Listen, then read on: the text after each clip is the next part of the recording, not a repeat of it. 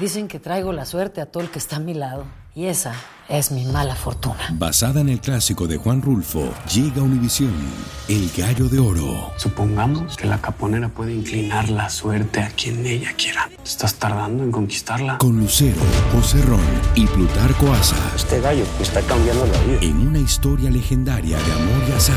No trates de cambiarme, no lo vas a lograr. El Gallo de Oro, gran estreno miércoles 8 de mayo a las 9 por Univisión. Univisión Reporta es un podcast de euforia.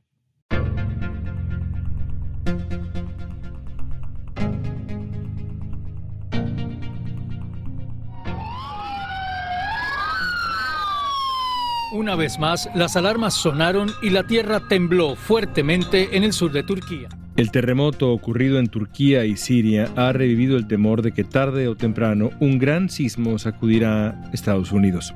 En la costa oeste de los Estados Unidos, en California, están esperando el grande. Simplemente una pequeña probabilidad de un sismo en la falla de San Andrés puede propagarse a ser algo mucho más grande. El poderoso terremoto se va a originar en la falla de San Andrés y su intensidad se sentirá sobre todo en la costa oeste. Jorge Meneses es ingeniero geotécnico sísmico, presidente del capítulo de San Diego del Instituto de Investigaciones en Ingeniería Sísmica.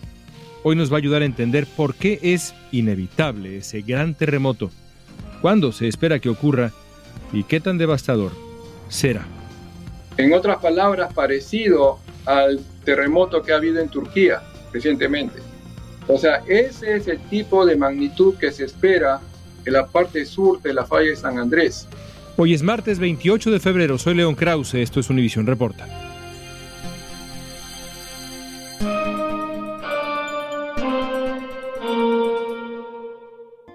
Jorge, ¿cuáles son las principales zonas sísmicas del mundo?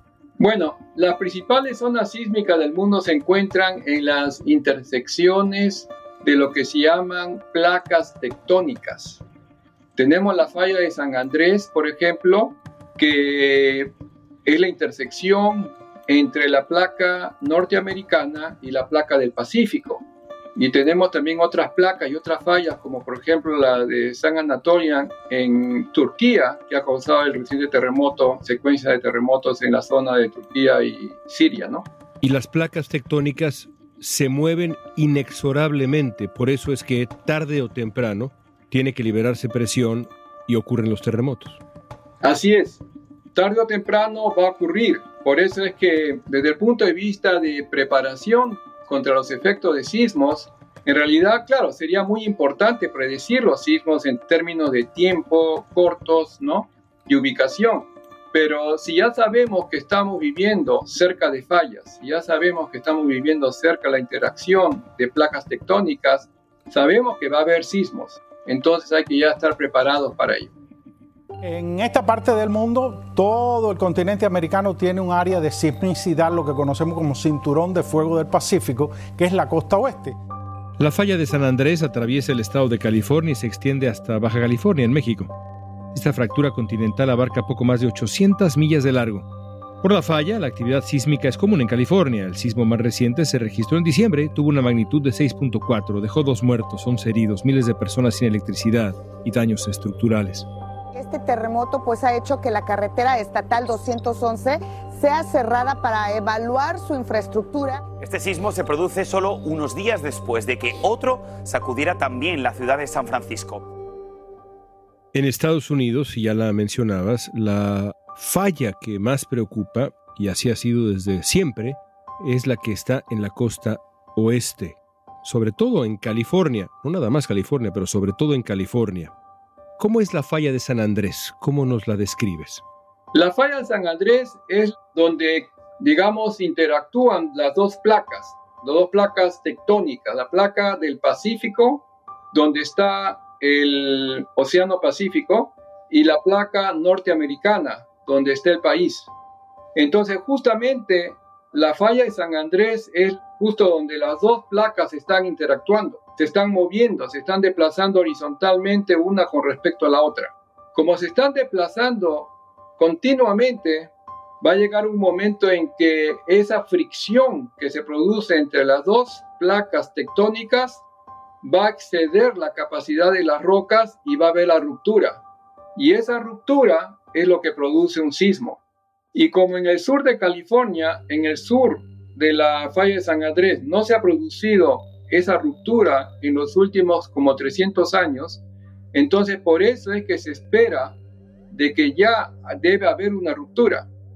La zona norte de la falla de San Andrés ya se rompió el año 1907, la zona central el año 1897 y la zona sur no se ha roto como más de 200 años. Entonces, por eso es que se espera y se habla del gran terremoto en el sur de California. Específicamente en el sur de California y para quienes hemos tenido el privilegio de vivir ahí, sabemos que se le llama así, The Big One, el gran terremoto, el grande que azotará a California. Es un nombre que aterra a quienes viven en California porque sugiere y supone una situación tremenda. ¿Qué características podría tener el grande?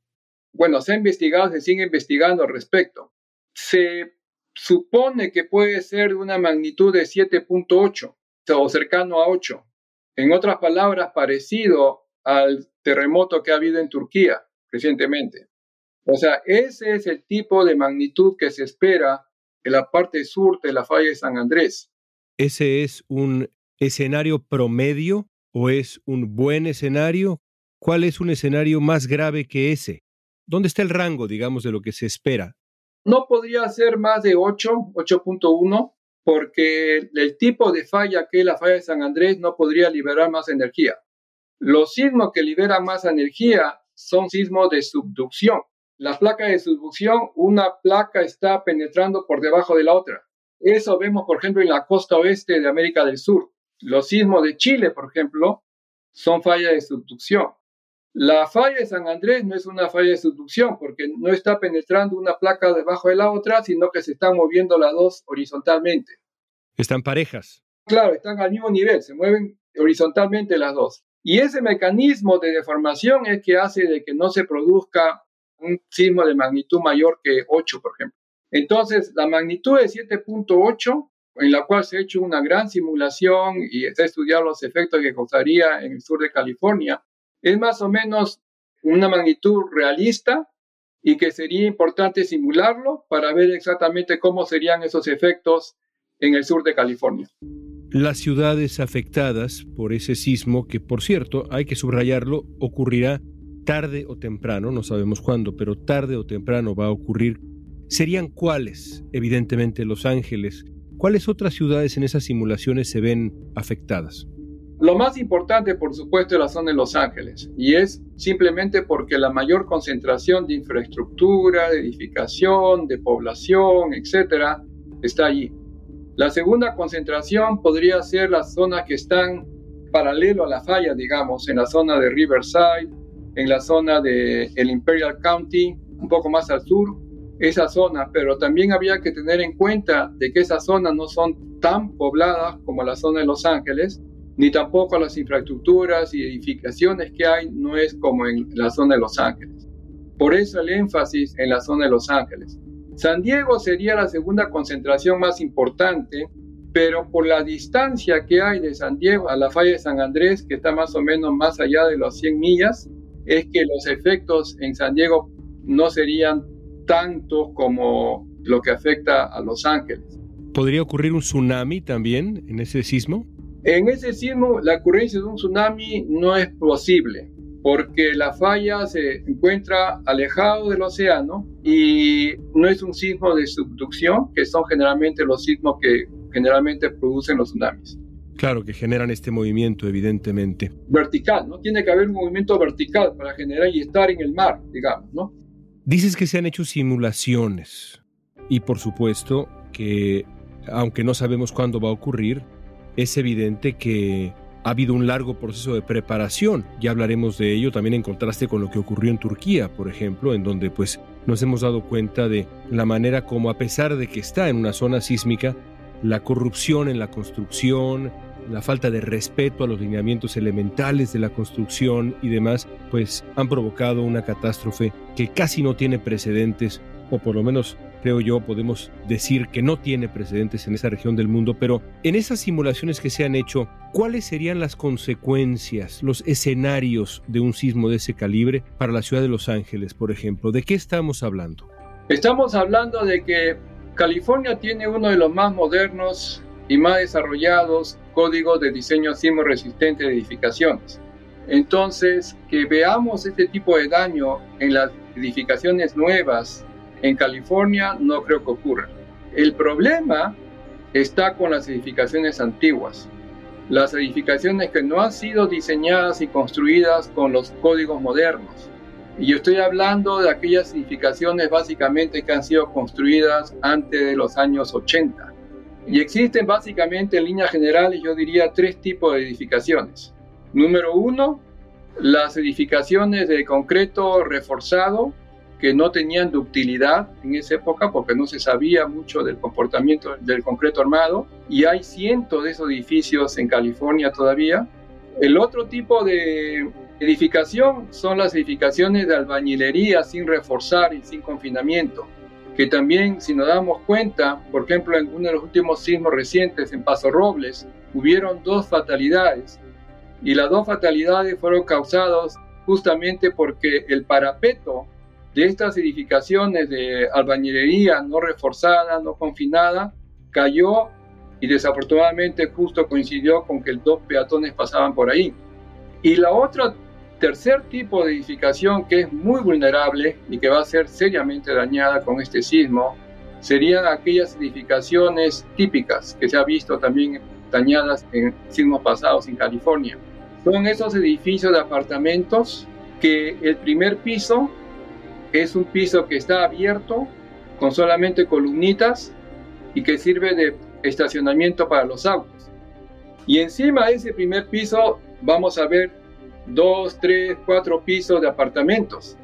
Entonces vamos a tener una masa sobre un primer piso que es totalmente débil. Viene el sismo, ese primer piso colapsa. Y eso es lo que se llama piso débil o piso blando. Y también hay cientos de edificaciones de ese tipo en California que hace muy vulnerable. Un estudio reciente de la Universidad de Harvard mostró que el sistema de fallas tectónicas conocido como palos verdes, que recorre la costa de Los Ángeles, tiene potencial para provocar un terremoto de magnitud 7.8. De acuerdo a los estudios geológicos, que cada 150 años ha ocurrido un gigante y ha pasado ya 150 años y no ha ocurrido. Según la investigación, un desastre de esa magnitud puede provocar el derrumbe total de 50 edificios de cemento no dúctil, con hasta 7.500 personas dentro, y podría causar más de 2.000 muertes, daños equivalentes a más de 200.000 millones de dólares. Pero las construcciones antiguas realmente no, no resistirían un sismo en, en California, por lo menos ciudad de Los Ángeles y otras ciudades cercanas, incluyendo también San Francisco.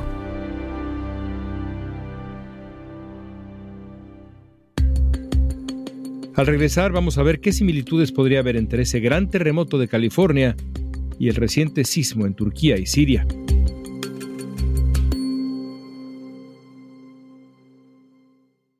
Dicen que traigo la suerte a todo el que está a mi lado. Y esa es mi mala fortuna. Basada en el clásico de Juan Rulfo, llega Univisión, El Gallo de Oro. Supongamos que la caponera puede inclinar la suerte a quien ella quiera. ¿Estás tardando en conquistarla? Con Lucero, José Ron y Plutarco Asa. Este gallo está cambiando la vida. En una historia legendaria de amor y azar.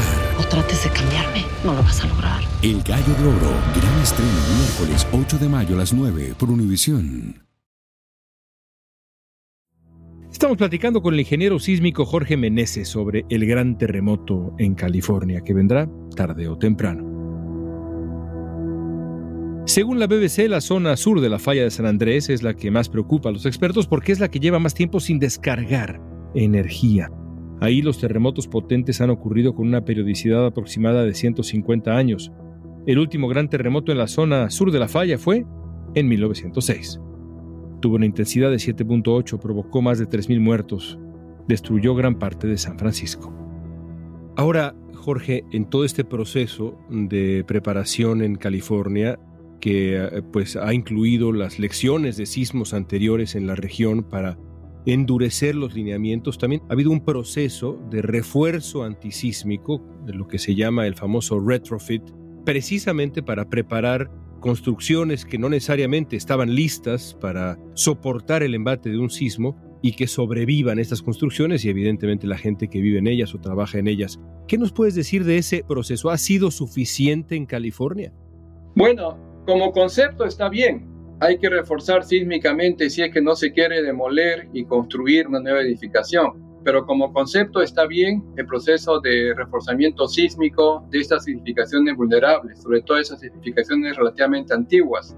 Y hay algunas ciudades en California que han implementado estos programas, algunos voluntarios, otros obligatorios para poder hacerse, pero todavía no está generalizado.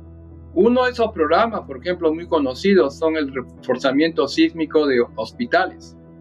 Sabemos que después de un sismo el hospital necesita estar no solamente que no colapse, sino que además esté completamente funcional. Entonces hay un programa que se ha puesto y se ha puesto un plazo para que esos hospitales antiguos sean sísmicamente reforzados. Sin embargo, siempre por problemas financieros, económicos, el plazo siempre se va moviendo, ¿no? Entonces hay que tener mucho cuidado porque el sismo no va a respetar nada. Y hay otra cosa que me he enterado recientemente, no sé si será verdad o no, y es de que, por ejemplo, en Turquía tenían un programa también de reforzamiento sísmico y parece que el gobierno o las autoridades implementaron un programa de amnistía de tal manera que si, por ejemplo, un propietario de alguna de estas edificaciones pagaba una multa, se hacía acogedor de la amnistía y no tenía la obligación de repararla sísmicamente. Eso no sé cómo fue concebido, ¿no? El terremoto de Turquía y Siria es uno de los más fuertes que se han registrado en el Medio Oriente en el último siglo. De acuerdo con el Servicio Geológico de Estados Unidos, su magnitud fue de 7.8. Le han seguido más de 100 réplicas de hasta 7.5. La semana pasada, el balance del sismo había superado las 41.000 muertes. Se estima que la cifra va a aumentar todavía más.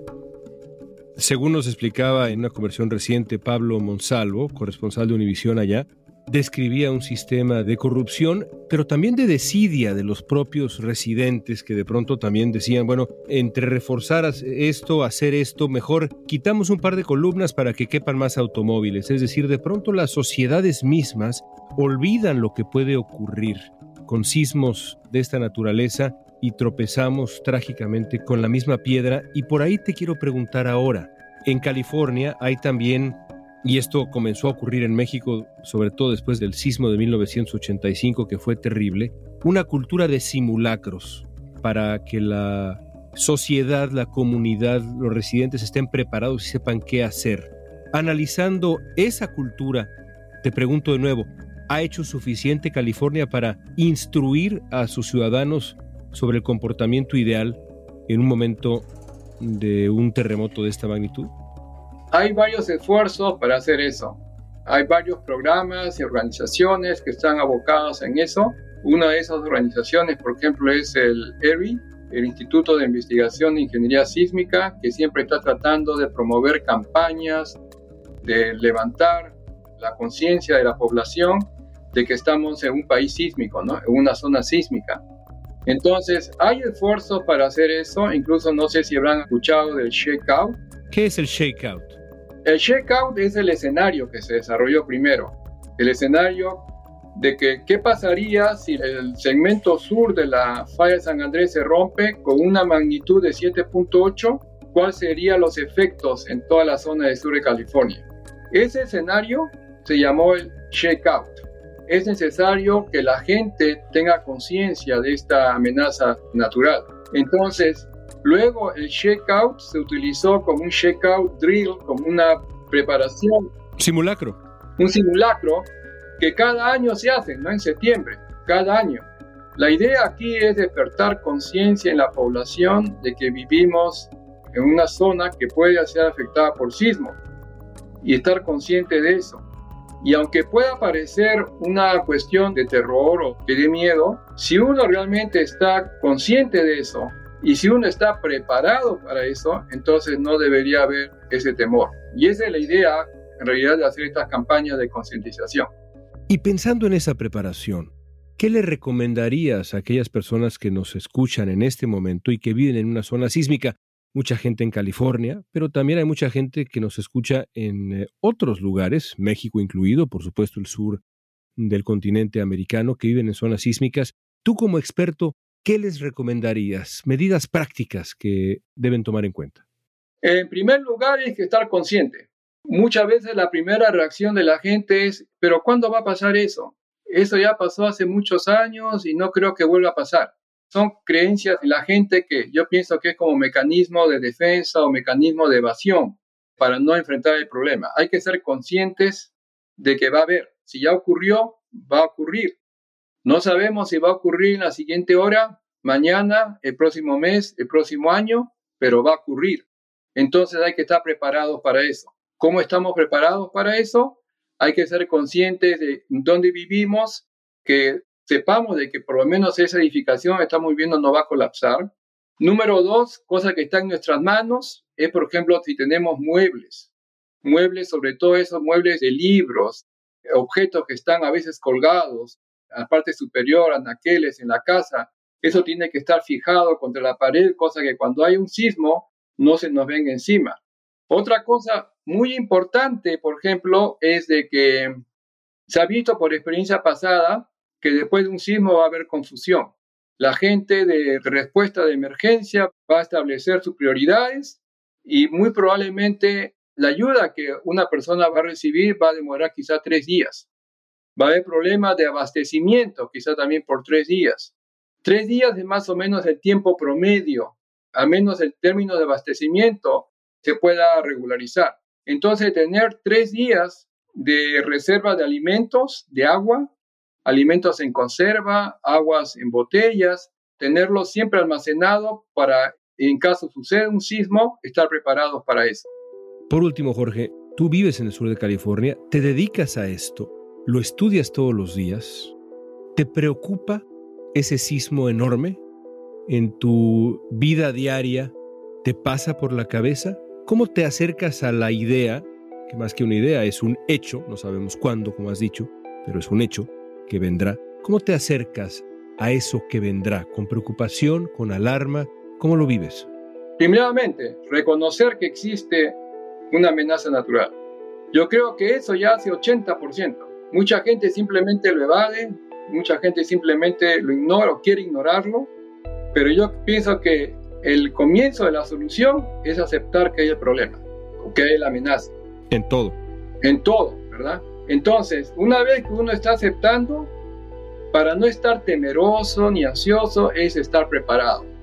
Si uno está preparado, uno sabe que está uno habitando en un lugar que va a estar más no seguro para sismos, que los muebles están propiamente fijados, que tenemos nuestra reserva de tres días. Entonces, yo pienso que si uno está preparado, y además mi trabajo como ingeniero es, yo todos los días estoy enseñando sísmicamente edificios, aeropuertos, puentes, rascacielos. Entonces, para mí es, yo siempre estoy pensando en eso, siempre estar preparado para eso, ¿no?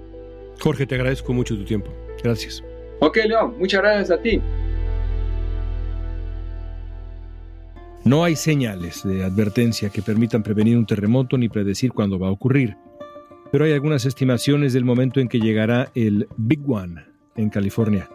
Las proyecciones del Servicio Geológico de Estados Unidos indican que hay una muy pequeña posibilidad de que el gran terremoto ocurra en los próximos 30 años.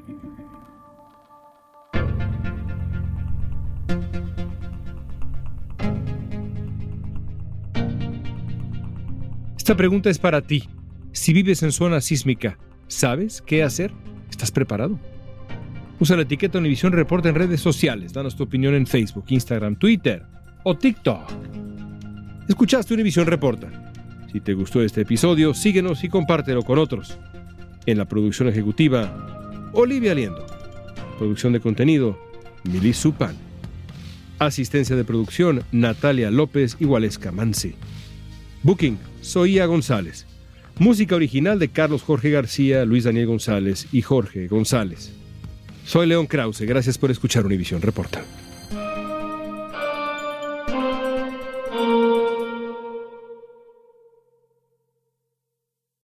Lucero junto a José Ron protagonizan El Gallo de Oro. Gran estreno miércoles 8 de mayo a las 9 por Univisión. Y de las mejores.